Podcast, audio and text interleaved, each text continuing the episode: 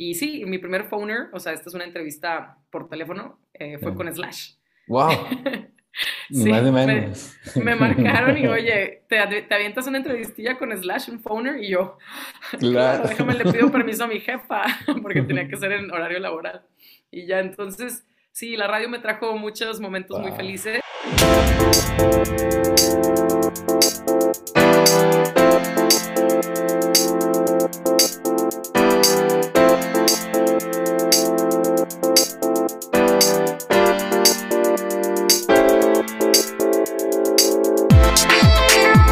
Bienvenidos a un episodio más de Reventando en los Podcasts de su sesión Beyond the Work. Y hoy estamos con una, una gran persona, eh, una gran amante de la música, eh, que es Angie, Angie Salazar, de aquí de, de Monterrey. Eh, súper, súper rockera. Como pueden ver, ahí trae The Beatles ahí integrados. Está, está genial. y nada, pues bienvenida. Gracias por aceptar la invitación, Angie. No, hombre, gracias a ti, Luis. Qué chido que estás haciendo este proyecto y, encantada de estar aquí platicando contigo.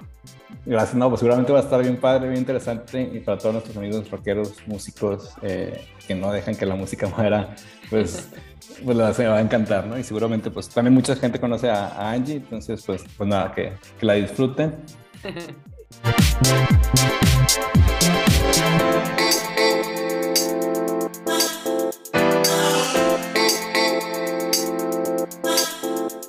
Y queremos empezar con un check-in para no perder la tradición. Y si tú pudieras eh, revivir o traer de vuelta a una banda, ¿cuál sería? Creo que traería de vuelta eh, a Led Zeppelin. O sea, sabemos que sus integrantes, los que quedan de los integrantes aquí están, pero sin el baterista ellos yo creo que jamás van a hacer un, una reunión. Wow, wow, pues unas bandas favoritas. Yo traería a Queen Sí, también eh, pensé en Queen. que también, bueno, Freddy, híjole, pues gran, gran vocalista y artista, pero ah, como que Led Zeppelin, o sea, como que Queen todavía lo puedes ver, entre comillas, porque traen a un vocalista invitado y están haciendo tour y todo esto, pero Led Zeppelin, haz de cuenta que ya, pues, su legacy ahí quedó, o sea, lo que hicieron, lo hicieron y ya cada quien por su lado, ¿no? Wow, no, Led Zeppelin es genial. De hecho, para mí creo que hay dos bandas perfectas, una es Queen y Led Zeppelin. O sea que, si es que, o sea, qué detalle tienen, o sea, no, no tienen ningún hueco. Ninguno, ninguno, sí. Bien dice Jack White, que es uno de mis ídolos musicales rockeros, él dice, no confío en nadie que no le guste Led Zeppelin. Buena regla de vida. Wow. Sí, es una regla de vida. Sí, sí, sí. Si John Bonham estuviera de vuelta, pues este sería si tuviera yo el poder de regresarlo para que se junte Led Zeppelin, se me hace que sí, esa sería mi decisión. Sí, nos lo daríamos por, lo que daríamos por ver a John Bonham, el carnicero ahí de la batería, ¿no? que como él no, no, no, no hay nadie, o sea, sí es, bueno, podemos ver sus influencias tanto de Queen y Led Zeppelin, Beatles no se diga, en casi todo grupo británico, en casi todo grupo hard rock y más, porque también tocaban. Y inevitablemente, hablando de bateristas, me, me, viene a la mente, pues Charlie Watts, obviamente, de los Rolling, y, más recientemente Taylor Hawkins, que, que, acaba de hacer early checkout de esta vida. Eh, qué triste. Pero bueno, hay que traer a todos los bateristas de regreso. sí, exacto. va a ser mi decisión. Kate Moon, Neil Peart y todos, todos los que se acumulen. Pero sí. Bueno, pues qué, qué buena, qué buen gusto. Ya vemos el good taste que te haces. Entonces, está genial. Y pues me gustaría eh, que nos contaras, por favor, cómo fue como que ese, ese llamado, esa como primera vez que dices, bueno, este es, este es mi rumbo, la, la, música, la locución, eh, esta vida, ¿no? Sí, pues mira, este, desde pequeña, así como que yo me ponga a recordar mi primer acercamiento con algún micrófono, a lo mejor, eh, mis early memories son el cosito este, no sé si era de Play School o de esta, el, el, que sale en Toy Story, se me fue el nombre, el que es el casetito con su microfonito. Ya, sí, sí, sí, no sé cómo se llama. Que es blanquito, sí, se me fue. Creo que es de, ajá, o de Mattel, no sé de qué marca de jugueterías, pero el punto es de que yo tenía esa y para mí era, me acuerdo que me sorprendía mucho que yo podía agarrar el micrófono y grabar algo en ese artefacto de cassette con eh, vueltecitas y todo esto. Entonces, por ahí tengo todavía un cassette. De, hecho, me lo traje hace poquito de casa de mis papás. Ahí lo tengo, pero se me descompuso mi, mi este, Walkman, que tengo uno ahí medio, medio nuevo que compré en una tienda, para escuchar qué fregados grabé cuando tenía, no sé, 6, 7 años. Entonces, yo creo que ese es la de mis recuerdos más em, de chiquita, que puedo recordar que era algo que me, me atraía, o sea, querer agarrar este micrófono y todo. Y luego mi mamá tuvo una, un local de piñatas hace muchos años. nosotros somos de Ciudad Victoria. Yo nací aquí en Monterrey, pero crecí en, Tamaulipas. y, mi mamá tenía un local de piñatas cuando mi hermano estaba muy chiquito. Se me hace que ya ni lo tenía cuando yo nací, pero tenía un equipo de sonido que era, eh, no me acuerdo si era la marca Yamaha o uno de esos, pero me acuerdo perfecto, todavía lo tenemos por allá en, en la casa y eran eh, dos bocinas encontradas y con una eh, manguito aquí para sostenerlas. Entonces estas le hacías clic por arriba, se despegaban y se abrían y había otra caja que venía eh, como donde metías todos los cassettes y del otro lado venía todo el, el los, o sea, donde metías los cassettes para ponerle play, donde conectabas los micrófonos y todo esto y traía un micrófono. Y también me gustaba mucho jugar, o sea, ese era un juguete para mí, para mi mamá era un equipo de sonido que usaba en el local de piñatas para las muñequitas y ya que no tenía eso, este equipo estaba disponible para mí de chiquita y yo jugar con mis amigas a que hacíamos un show o que cantábamos o una contaba un chiste y luego la otra cantaba y luego ponemos una canción y bailábamos. Como que siempre estuvo ese acercamiento con los micrófonos de juguete. Y luego lo, lo, olvidé, la verdad es que lo olvidé hasta la universidad. No, nunca, nunca estuve en, en clases de canto, o sea, sí estuve en unas clases de música y canto, pero nunca fue algo que yo le haya continuado y no fue hasta ya más grande que ese llamadito, como dices tú, seguía eh, atrayéndome, era como un pequeño imán. Entonces, en la carrera yo estudié comunicación. Pasando por las cabinas de ahí de Frecuencia Tech, eh, yo veía los micrófonos y veía las cabinas y veía el, el, estudio de televisión y todo esto. Y no te sé explicar, no sé si a todo mundo le pase con algo que le gusta mucho, pero es como un imán, o sea, hay algo que te dice, quiero entrar a ver cómo funciona esto, eh, cómo se maneja esto, me gustaría estar en, este, en esta industria, en este mundo conectada de alguna manera. Entonces, por ahí fue donde me, se me reactivó esta chispa por el micrófono y estuve, tuve un programita ahí de, estudiante en mi último semestre ya de la, de la, carrera, dije, no, tengo que hacerlo, tengo que acercarme a, a estas cabinas y por ahí me dieron chance de, de conducir media hora, tres veces o cuatro veces a la semana, entre clase y clase, una cosa así, un programa ahí de, ellos ya tenían como que la programación, a tal hora tocamos salsa, a tal hora tocamos trova, a tal hora tocamos esto. Y a mí lo que me tocó fue, en esa media hora estaba dentro del bloque de trova. No te imagino Sí, no, o sea, nada más, el único artista que me acuerdo es Lascano Malo, creo que se llamaba un, un, tipo de, eh, pues al parecer muy famoso, yo creo, de la trova. Desconozco ese género, no quiero ofender a nadie, ni a ningún, ningún gusto de nadie. Pero bueno, eh, ese fue como el, regreso a, este juguete, a esta dinámica. Y ya graduándome empecé a trabajar en, en mercadotecnia, publicidad y, y en esos proyectos yo era project manager. Mm. Me tocó estar dentro de la producción de, videos, de comerciales, y dentro de muchos proyectos que hicimos y videos había que grabar locución. Entonces mm. siempre me tocaba a mí hablar con, con Audiomanía o con Open Audio o con buscar ahí en, en, los bancos de voces, saber qué voces nos gustaban y yo se las proponía a mi jefe, mi jefe, pues cuál te gusta a ti. Entonces en una de esas fui a, creo que fue a Open Audio aquí en Monterrey y, y, este, me tocó estar presente en una sesión de grabación para un locutor que estábamos grabando para un video eh, institucional, creo, algo así. Y estando ahí otra vez me, este imancito, este llamadito de, podrías estar allá adentro tú haciendo eso, qué padre sería estar allá adentro haciendo esto. Entonces ahí empezó otra vez el, el gusanito y no quiero alargarme ya tanto, pero para terminar, tomé unos cursos de locución, justamente los iba manejando y en la radio escuché cursos de locución en MBS, no sé qué, y dije, no, es que ya, o sea, esto le tengo que hacer caso. Me inscribí, creo que duraban cuatro meses cada uno, tomé el uno y el dos, me gradué, el doctor César Lozano me entregó mi diploma, antes había las eh, licencias de locución, que hace un par de años ya las eliminó el gobierno, o sea, ya no, ya no es algo que se necesita y nunca se ha necesitado, para ser brutalmente sinceros, Eh, la mayoría de los locutores, yo creo que no, y famosos sobre todo, no, no empezaron en este medio, como el doctor César Lozano, por ejemplo, él le dieron la licencia de locución para poderle dar un premio o algo así, porque estos premios de locución, pues tenías que tener tu licencia, entonces, como ya llevaba muchos años al aire, pues no tuvo que presentar ningún examen ni nada por el estilo. Pero bueno, el punto es de que eh, esa licencia de locución la eliminaron, entonces justamente ya no lo pude yo sacar porque ya no era eh, requisito, pero iba incluida con el curso. Y de ahí me empecé a, llevar con gente del medio, entre ellos un locutor que es un locutor comercial que hace muchos trabajos aquí en Monterrey, seguramente lo han escuchado en, la radio. Eh, Joel Garza fue mi, mi profe de, de, locución 1 y me mandó una invitación, un, un, flyer de un estudio que estaba impartiendo un curso de locución o introducción a la locución comercial o algo por así, algo, algo por ahí, o impartido por Mario Filio. Mario Filio es un gran, gran locutor y actor de doblaje, locutor comercial, ha hecho, lleva 40 años en esto, se empezó desde que estaba muy chico, eh, creo que su papá o su abuelo hacía la voz de Don Gato.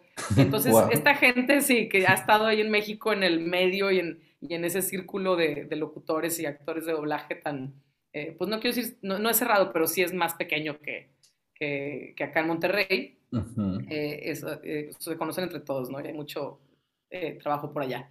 Y entonces Mario Filio nos da este curso y ese curso incluía un demo de locución.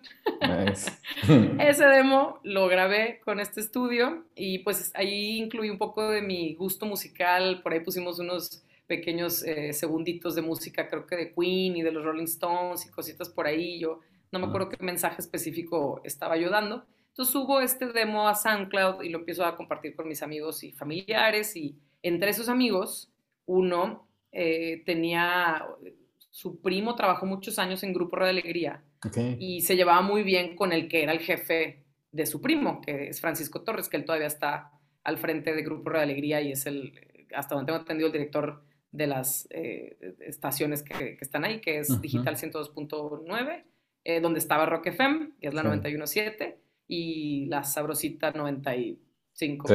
no me acuerdo, uno de, esos. entre otras de AM y el grupo ABC, noticias, etcétera. Entonces, eh, ese conglomerado de, de, medios, ¿no? Entonces, este amigo Pablo le manda el demo a Francisco Torres y pues él contestó algo como, dile que me mande un mail o dile que me venga a ver para conocerla y a ver si, si tiene interés por estar aquí. Y ya entonces fui, nos conocimos, eh, escuchó mi demo obviamente, y Rock FM tenía un, apenas iba a cumplir un año de que lanzaron el nuevo concepto. Y me acuerdo que sí me preguntó, ¿y, en qué estación como que tú te ves o en cuál te gustaría estar? Y yo creo que él pensaba que yo iba a decir digital y yo, Rock FM. Y me dice, ¿segura? Y yo, sí. Se me hace que no me creían, porque a lo mejor no sé si me vieron muy fresa o qué. Pero eh, no me creía que me gustaba el rock, se me hacen, porque me, preguntó a lo mejor una segunda vez, segura. Y yo, sí, sí, sí. bueno, pues mandó traer a Rudo Farías, que estaba a punto de entrar al aire o algo así, y ya nos presentó a Rudo y a mí. Oye, eh, le estoy diciendo a Angie que venga a darse la vuelta a verte trabajar, a ver si le interesa este mundo, a ver si es cierto y así.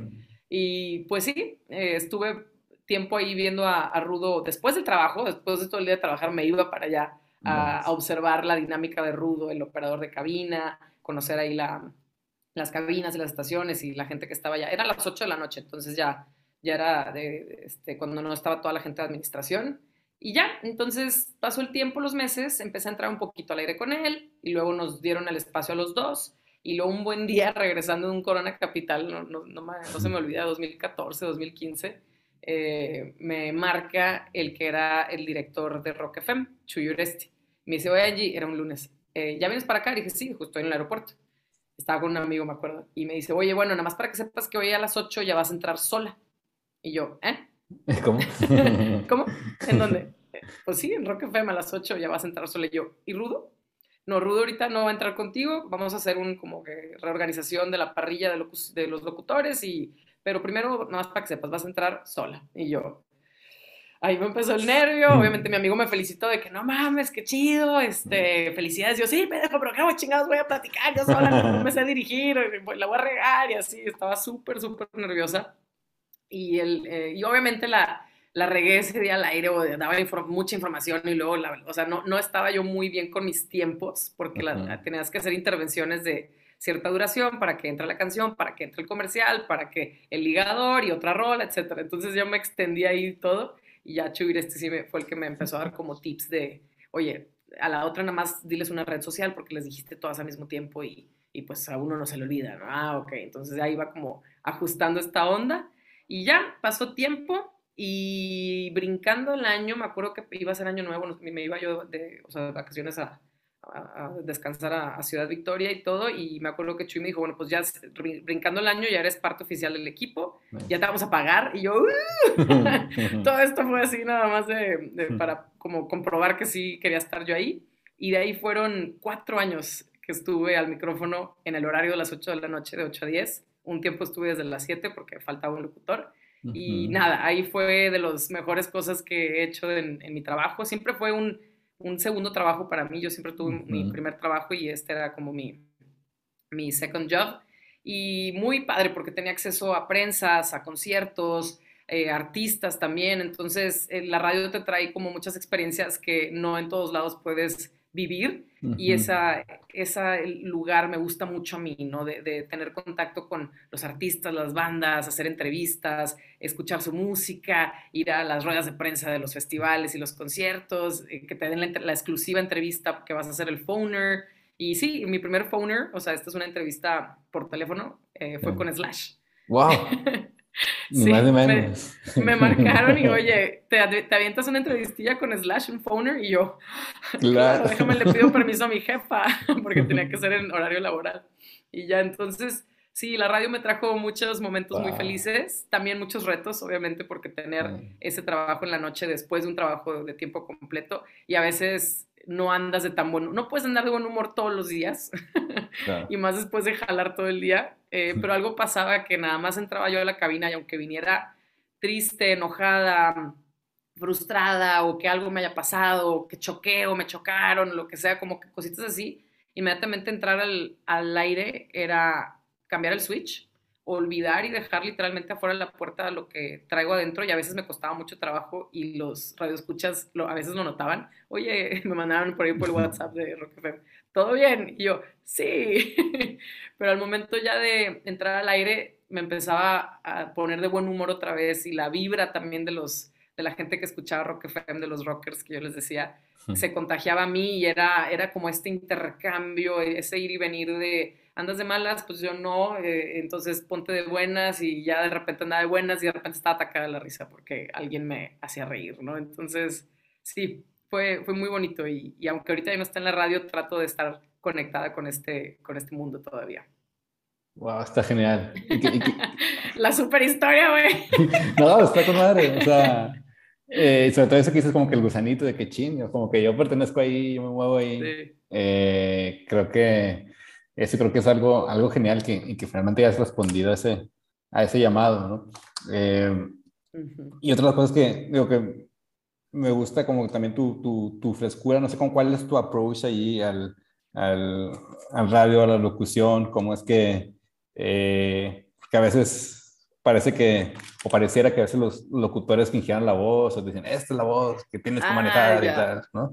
Mira, yo siento que sí hay algo de eso. Todavía puedes escuchar hoy en día a locutores que, que hacen este estilito. A mí siempre me decían, ah, ¿a poco estás en la radio? A ver, hazle. hazle cómo, güey. Así como estoy hablando ahorita contigo, hablo al aire. O sea, yo no soy una, nunca se me hizo, no sé, no quiero decir como antinatural, pero no quería yo hacer algún personaje, porque hay mucha gente, y es un recurso que se usa y que claro que funciona en la radio de fingir que eres alguien más, es un alter ego, es, y también funciona en la, en la música. Ahí está Moderato con un ejemplo muy, muy claro donde eh, Jay de la Cueva es en Fobia el baterista y acá es el vocalista y trae como toda una onda diferente, ¿no? Entonces es muy válido. Y yo nunca exploré tanto un alter ego, yo siempre eh, me he mantenido más o menos igual a como yo hablo contigo, ¿no? Entonces, ese, ese tema de hacerle, y aquí estamos en la esa voz a mí nunca, nunca me salió, nunca la quise hacer, ¿sí me explico? Y, y la, la, gente que la hace, pues le ha funcionado, ¿no? Y hoy en día puedes seguir escuchando locutores que hacen como este estilo que creo que es de, de otra generación. Yo hoy en día, y, no, y no soy yo, simplemente de estar ya conectada con tantos locutores en el ámbito de locución comercial y, y actores de doblaje y todo esto, lo que la tendencia ya de unos años para acá es la voz natural. Hoy en día los castings que me llegan para hacer este, mandar mi casting para tal marca y este comercial y este institucional, ahorita casi la mayoría piden una voz natural, una voz fresca, amigable, como si estuvieras platicando con una amiga, ya nadie quiere tanto la voz eh, comercial de, del espoteo, ¿no? De, y llévatelo ahora porque si no se termina. O sea, esta, voz así, que de hecho la hice en alguna ocasión para, para una mueblería aquí en Monterrey. Elizondo, verdaderos precios que convienen. Era como una voz muy, eh, de, oferteo se le llama, ¿no? Entonces, eh, pues cada cliente decide cómo es su comunicación y cuál es la voz adecuada para su marca. Entonces, yo me considero que sí tengo un rango amplio de voces, por más que tenga una voz más grave, más rasposita a veces y todo, te puedo dar otros rangos. Y, y, sigo trabajando en eso, sigo, estoy tomando clases de canto, estoy tomando talleres, me sigo capacitando, a mí me gusta mucho este mundo, o sea, sí el de la música es muy fuerte para mí, pero por querer tener un programa de radio de música, di con esto y me di cuenta que el mundo del micrófono no es solamente un locutor de radio. El mm. locutor puede estar en las apps, en tu Waze, en tu Google Maps, en la Alexa, en, el, en, todos lados ya te están hablando. Entonces, la, locución, siento que el, el, público en general es un acompañamiento que traes muy seguido o en tu día a día, pero no te das cuenta. Y no te das cuenta que es un humano el que hizo eso y que estás escuchando, ¿no? Y se le pagó, espero, por hacer ese jale, ¿no? Entonces, eh, sí, estoy todavía muy enamorada de ese medio y ahorita es el, como que le estoy apuntando y dando a full capacity a ese, tanto capacitándome como agarrando chambas en, en ese aspecto, ¿no? En ese ramo de la locución, la locución comercial. Nice. Nice, pues si quieres, digo, aprovechando que, que tomas un poquito la conversación así, ¿En, qué andas, en qué andas ahora? ¿Qué, qué te mueves? Eh, ¿Cómo es que estos skills que tienes te han llevado a lo que hay ahorita? ¿no? Sí, pues eh, hago mucho video interno o para redes sociales. Eh, tengo clientes directos o a veces me contactan a través de, de Audiomanía, por ejemplo. Acabo de trabajar con ellos para una universidad, un video. Y ahorita no sé si siga en pautado en, en, redes y en la tele y todo, pero la, la, voz de Uber Eats ahorita era, con Uber Eats estás un clic de deshacer tus hambres o no sé qué decía. Eso está ahorita, ahorita está al aire creo todavía, de repente todavía gente me, me, escribe que, ay, te acabo de escuchar en el Uber Eats y yo sé.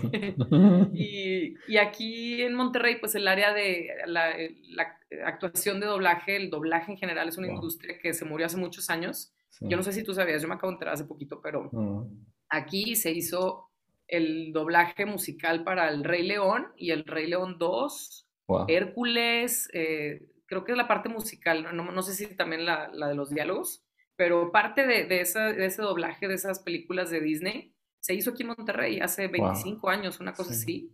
Y pues por ahí están las historias, no sé muy bien qué pasó, pero el punto es de que alguien, creo que alguien en México, eh, no sé qué situación haya pasado en Monterrey, que cerró la puerta de la industria del doblaje en Monterrey, la cerró pues, para ah. siempre básicamente y hasta ahorita se está volviendo a abrir.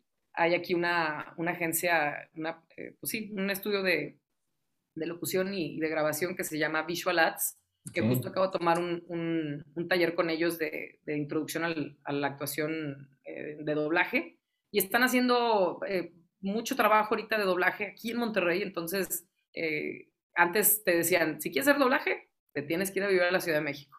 Y yo en ese momento que sí me, entró ese gusanito, este segundo gusanito de la actuación, em, dije, no, no sé si me quiero ir a México a empezar de cero otra vez y mm. empezar con clientes allá, mudarme, como que era un, un cambio, sí por un dream job, por así decirlo, pero era un dream job que iba a ser dream job hasta dentro de varios años, porque tienes que tomar cursos de actuación de doblaje, eh, incluso creo que hasta de teatro, eh, más o menos te tienes que convertir en un actor o actriz para poder hacer eh, doblaje.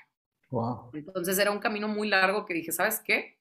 Le voy a seguir dando por comercial y esto y donde me pueda capacitar, me capacito, ¿no? Entonces, qué chistoso que con la pandemia este estudio logró obtener estos, estos gigs, estos jobs de, de hacer el doblaje para, eh, creo que eran roles secundarios y ahorita están teniendo protagónicos, etcétera. Entonces, algo pasó en la pandemia que ya no tenías que estar en la Ciudad de México para poder hacer doblaje. Entonces, ahí se va abriendo esa rama que yo la, estoy súper decidida a atacarla, a explorarla para ver si tengo el talento y a ver si me gusta. y, ver si, si, logramos por ahí también tener mis pininos en, en la parte de doblaje. Sería uno de mis otros sueños. No, estaría, estaría genial. lo que estaba pensando, eso sí, las llenas eran chilangas, ¿no? Las llenas del Las llenas, sí. Y si decides ¿Qué, te mata sí, sí, sí. Este, ay, me sé esa película casi que de memoria, pero sí, Mufasa. Uh, otra vez, Mufasa. Y se reían un chorro, sí, sí. Y que en eso se las agarraron de, un mercadito de Chilangolandia. Y Haz de cuenta, vengan ustedes tres. Ustedes tres, vénganse, nada más grábenme aquí en el micrófono estos diálogos, por favor, casi, casi. Sí, sí, sí, muy chistosos, nos daba mucha risa. Wow.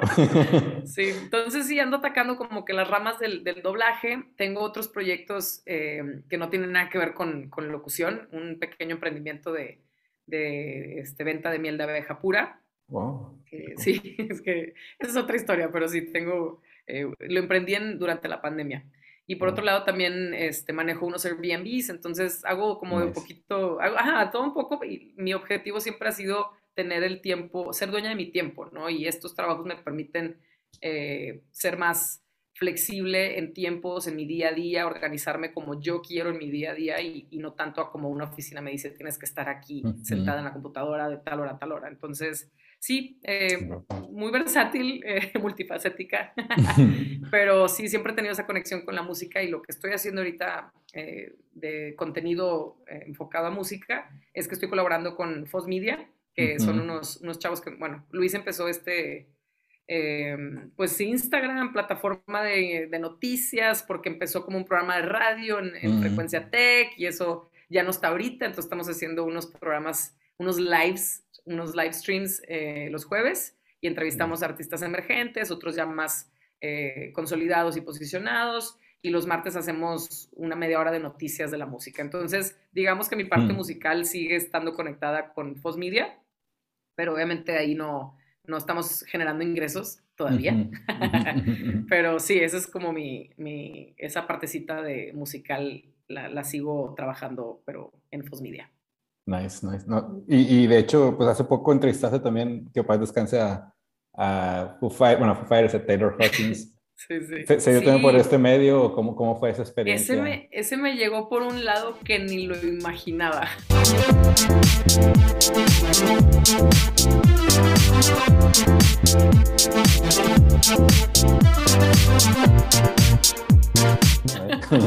como que siempre conectada con la radio y todo eso, a lo mejor televisión, ¿no? Pero por ahí un, un, muy amigo mío, casi que es como un hermanito para mí, él vive en la Ciudad de México y lleva ya unos alrededor de cinco años trabajando en Cinépolis. Y justamente está en el área, eh, el área, no sé si en su área específica, pero en el, área general donde se eh, llevan o planean todos los contenidos para las redes sociales, las entrevistas, eh, todos los junkets para sacar contenido y, todo esto. Entonces, cuando Foo Fighters se, le ocurrió hacer una película en la pandemia, yo cuando supe la película jamás me hubiera imaginado que esa película me fuera a llevar a una pantalla a estar hablando con ellos. Nunca lo hubiera pensado. Entonces, como en pandemia estos se anduvieron muy activos, Dave Grohl ya sabemos que no se queda quieto, eh, hicieron esta película y parte de la promoción de la película, eh, eh, pues, es estar platicando con gente como yo para promocionarlo. Entonces, mi amigo me marca de Cinepolis y me dice, tengo esta entrevista con los Foo Fighters, ¿te la avientas? Y yo... agárrenme porque me voy a desmayar y no quise decir nada porque ya me ha pasado también que se me ceba, ¿no? O que algo pasa o el artista ya no vino o ya no quiso o lo que sea. Y a veces hay mucho de eso. Y no quise decir nada, no quise decir nada. Y se llegó el día, fue un 14 de febrero del 2022, eh, fue el mejor San Valentín de mi vida.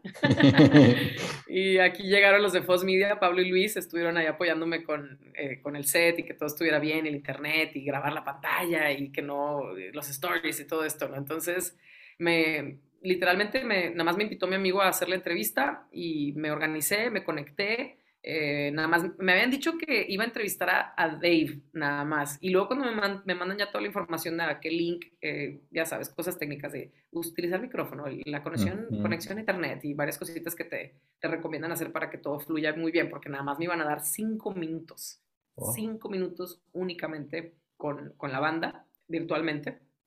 Entonces, todo tiene que estar perfecto para que no pierdas tiempo con que, ay, no me escucho y no sé qué, porque tu tiempo está corriendo, ¿no? Entonces, ya donde me mandan esta información, venían los nombres de cuatro de los integrantes. Y yo dije, no wow.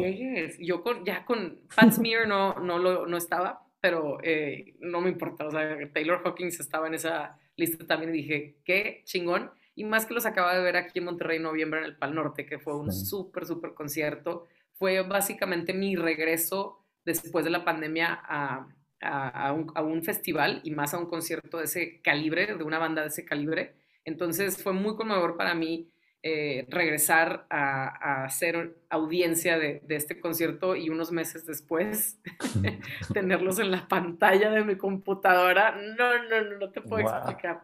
Obviamente hice como 35 preguntas escritas y a la mera hora solamente les pude hacer cinco, literalmente una por, por persona. Y este, ahí tengo todavía el video completo de, de la entrevista y súper lindos. Yo fui la primera, eh, porque estaban comiendo, después de comer ya se iban a sentar como en el set a, a recibir a todos los, los, que los íbamos a entrevistar. Entonces yo fui la primerita en, en pasar, por así decirlo, y después de, de, su lunch. Y ya después de ahí había gente, estaba Sopitas, estaba creo que Sony Television y gente de Brasil y de otros lados de allá del Cono Sur también esperando su, su turno para entrevistarlos. Y pues nada, es de los highlights de mi vida y, obviamente escuchar esa noticia tan sorprendente, inesperada y, y, que nos sacudió a todos los que somos muy, muy fans de la banda y, y del trabajo de, de Taylor, fue, fue, muy triste, la verdad. Sí, ese primer día que me enteré, no, como que no lo procesaba y al segundo día sí fue como que, oye, Foo ya no va a seguir, o sea, ya me empezó a caer el 20 de Dave Grohl y Taylor, súper amigos, hermanos, por 25 años cumplieron de, trayectoria los Foo Fighters.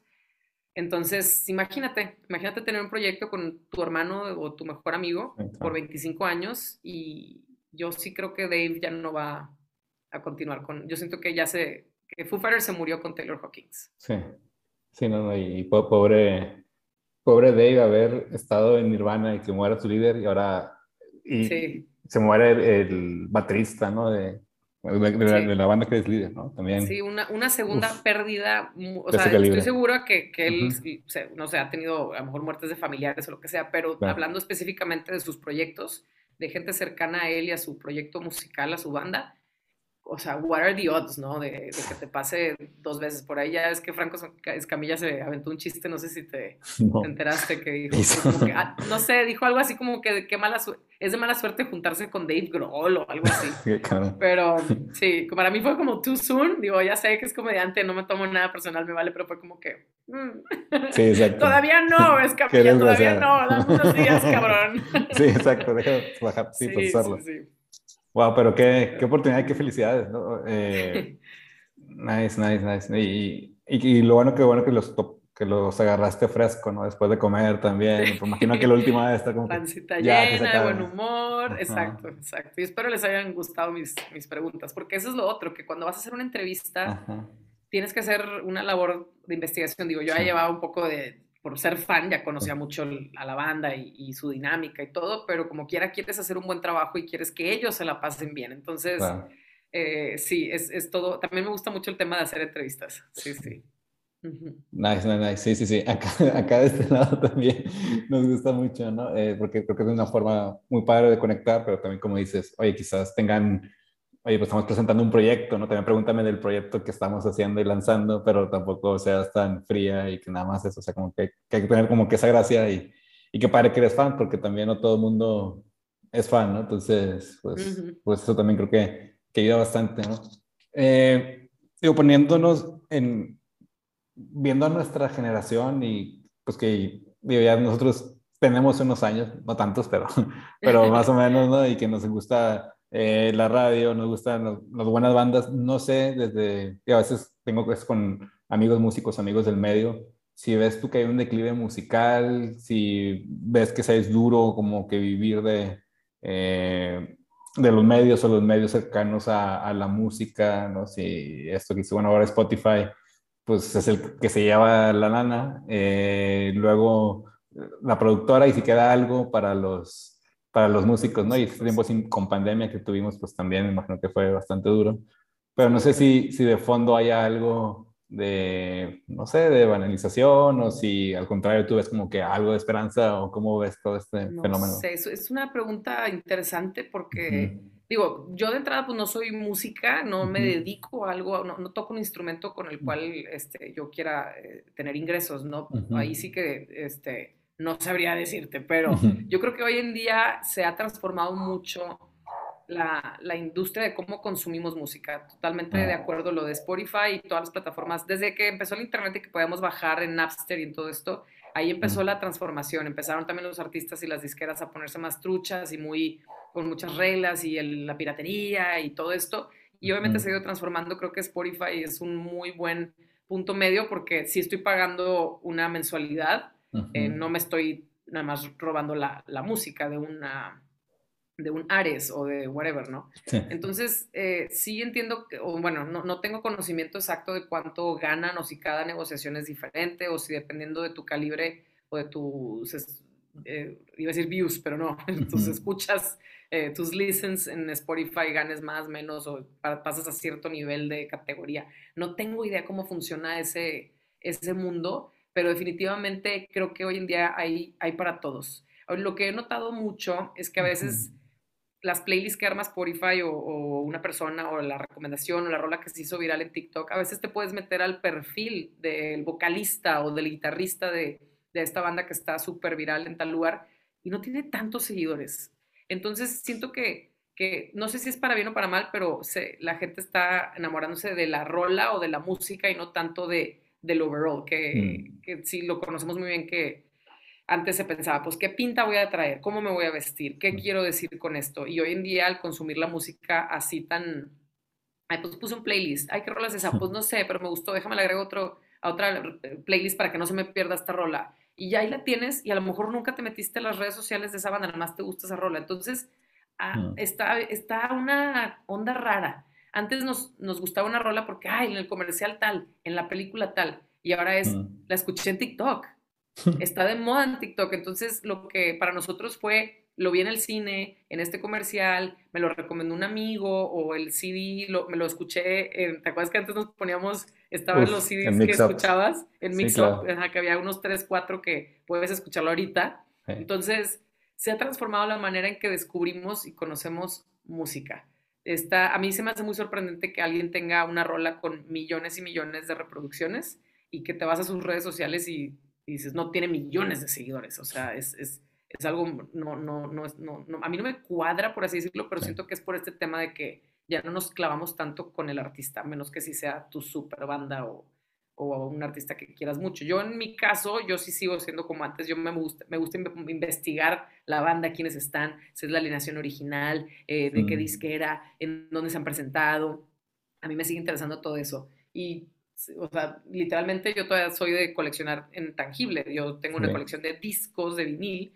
Eh, siempre fui de coleccionar CDs, cassettes más o menos. Era más como que lo que mi hermano tenía, pues yo también accedía o me compraban eh, por ahí algo. Pero yo fui de, CDs eh, y hoy en día a mí me sigue gustando tener, tener el formato físico de lo que hizo este artista o esta banda. Me gusta mucho eh, ver qué, qué, pensó la banda o qué pensó el artista de imprimir la portada, qué va a traer adentro, de qué color va a ser el vinil, no sé, como que todo esto a mí me, me interesa mucho porque siento que es la, la propuesta completa para ti, el producto completo, porque la música pues es algo que escuchas, no es algo muy tangible y pues prueba de ello es, las plataformas de streaming de, de música, que ya no necesitas tener el CD ni esperar a hacer la fila en Mixup o en donde sea, porque mañana es el lanzamiento mundial del disco nuevo de no sé quién. Entonces, sí, sí, sí, está chistoso que las nuevas generaciones nunca van a saber de eso.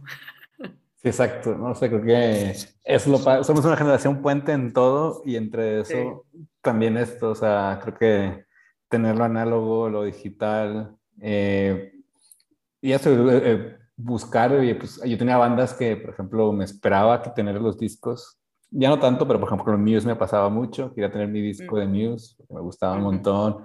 Eh, quien por ahí, Terre Hot Chili Peppers también, ¿no? O sea, y que le dedicaban hasta hacer su, su art, ¿no? Su, y ponerte ahí las, las, las lyrics, eh, ver todo eso, o sea, creo que... Leerlas, de que déjame ver cómo play y te pones a leer lo que está cantando. Que es una dinámica que nosotros hicimos y a mí me gusta hacerlo. Me meto ahora en la compu, pongo play, busco el lyric y nada más la leo así, ah, ok.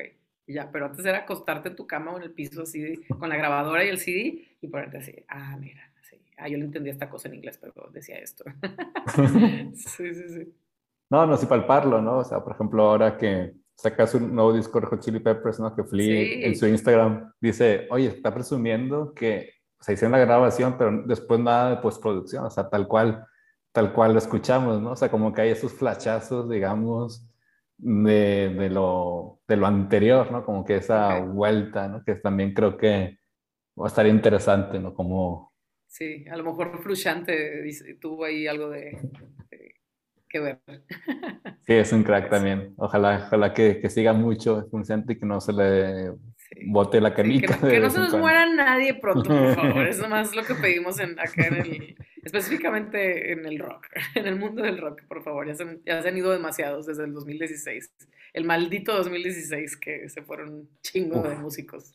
Sí, 2016, 2020 y no, sigue. Los, que somos, los que somos fans de Rush, eh, decimos, Neil Pearce murió y desató el COVID, ¿no? que no, a mí también me pasó como Taylor Hawkins, ¿no? Como un día o dos sin, sin poderlo digerir, aunque ya se habían retirado, pero dices, bueno, quizás un regreso, un, un on the roof como Bills, ¿no? ¿Qué, ¿Qué, va a pasar? No sé. Sí, sí, sí, sí, Y luego, bueno, otra, otra cosa que, que, te encanta, bueno, pues de hecho, pues tuvo el Palo este fin de semana, ir a los conciertos, ir a, a, a los festivales. No sé si esto pues represente algo ¿Qué, representan los festivales o cómo tú los ves también en nuevas generaciones? Porque creo que ahí hay un poquito de todo. Eh, no sé cómo, cómo, tú los ves desde, desde dentro.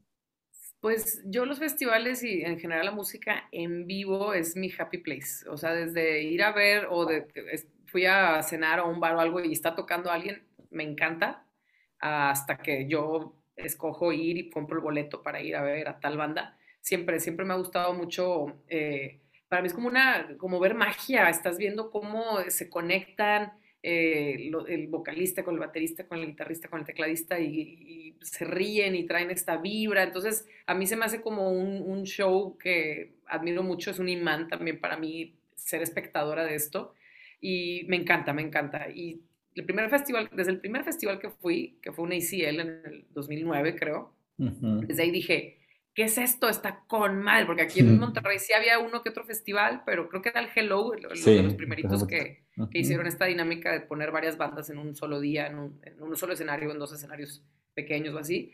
Eh, y no sé, me, gustó mucho como que el, la, el ambiente de, de, esos días. Y me, me, acuerdo que también en ACL, y veías de todo, desde gente súper mayor, o sea, gente con full canas así, de que llevan años yendo a al ACL, o sea, como que ya lo ven parte de su cultura de la ciudad. Y hmm. siento que algo así me está pasando con el Pal Norte. Siento que he ido a todos los Pal Nortes, creo que más he fallado a uno, no me acuerdo si no, no estaba yo ese fin de semana o qué pasó, pero justo ahora que fue el décimo aniversario me quedé pensando, o sea, llevo 10 años yendo a este festival. ¿Qué pedo? Tengo casi 35, o sea, empecé a ir a los 25. O sea, es algo que me, me empezó a volar la cabeza y dije, a lo mejor me estoy convirtiendo en esa persona de canas que ni conoce ya las bandas, pero ella, ella va porque le gusta el ambiente, le gusta ver qué, está escuchando la chaviza. pero algo así me, está pasando con, el Pal Norte, que es el festival, yo creo, hasta ahora el, más importante y más grande, al menos acá en, el norte, y hay quienes dirían que hasta del país, ¿no? Entonces, sí, y de respecto a este onda de los festivales, eh, decías, me preguntabas que, algo más específico, ya se me fue la onda, ¿me la puedes repetir? Sí, no, o sea, que creo que, o sea, si, si ves que esto se como ayuda al resurgir también de la música, incluso la, como dices ahorita, la interacción de la ciudad, de los jóvenes. Ah, sí, lo de la interacción de la ciudad. Yo sí creo que aquí en Monterrey falta un poco de, o sea, porque están pensando en, obviamente, pues sus intereses son por su festival y por sus ingresos y por sus ganancias, pero algo que me gusta, por ejemplo, del ACL es que se termina a las 11 de la noche el último acto. El último acto a las 11 termina. Entonces, ¿qué pasa? Ellos cierran a las 2 sus bares, como aquí también, entre comillas, algunos, ¿no? Pero me gusta que terminas y todavía puedes ir a disfrutar la ciudad y es una derrama económica no nada más para el del festival y lo que está alrededor del festival, que está vendiendo aguas y esto y el restaurantito que está al ladito y el McDonald's que está más cerca porque todo el mundo compró. No, es una derrama económica a la ciudad. Porque ¿qué pasa? Que se van de ahí a cenar o se van a, a seguirle en otro lugar, al día siguiente, este, pues a lo mejor conocer un poquito de turismo. Entonces, eso es algo que, que creo que también puede ser por la edad, Luis, porque eso de que toquen a las 12 de la noche está bien gacho para nosotros. Sí, ya no aguantamos, ya no nos cosemos el primer hervor. Porque hay mucha gente que pues dice, yo más voy a ir a ver ese y pues llego a las 9 de la noche, pero como a mí sí me gusta vivir el festival, ir a ver las activaciones y los restaurantes y por aquí y este escenario y a ver, no conozco a este banda o me sé una rola, pero quiero ir a ver qué onda con su con su set, etcétera. Entonces yo sí llego desde las 3, 4 de la tarde, entonces estar hasta las 12 de la noche para salir a la 1 y media, 2 de la mañana y llegar a mi casa a las 3, se me hace muy mortal, ¿no? Son, son casi las 12 horas completas desde que me salí. O sea, de que me puse los tenis y regresé 12 horas después y me los quité. Entonces, sí está un poco exigente para mí, para mis pies a lo mejor, pero creo que falta un poquito de eso específicamente en el Pal Norte, pero creo que todos los festivales más o menos están aquí en Monterrey, hacen lo mismo, de que ponen el el headliner hasta las once y media, 12 de la noche. Y pues, ¿qué pasa? Que sí, terminas llegando a tu casa a las 3 y si hay gente muy festera, pues ya no tienes a dónde ir porque ya todo se cierra a las 2, 2 y media, ¿no? Exacto. No, no, pero sí, sí vemos que hay que lo, que lo disfrutas y hay, bueno, pues ya hay de todo, ¿no? Hay jóvenes, viejitos. Si es verdad, yo no aguanto a la, a la una igual, está todo el tiempo parado, además, corriendo con toda la energía, cantando. o sea, enough, no, pero pues me gustaría ir, ir cerrando, no sé qué, qué, futuro a ti te, te, ilusiona, qué futuro o cómo te ves tú a, a largo plazo, dónde te gustaría estar, qué te gustaría que, que, ocurriera. Claro, pues mira, eh, justo específicamente en estos, eh, en este año, estos dos años, últimos dos años, sí ha estado muy loco. eh, crazy, crazy times, eh, entre todo lo que está pasando en el mundo, que pues ya sabemos todo lo que ha pasado también. está un poco eh, es un reto tener como esta, esta visión a futuro positiva, pero pues sí, es haciendo un, esfuerzo esperando que, que, no pase nada que no esté fuera de, de, control y todo de nosotros.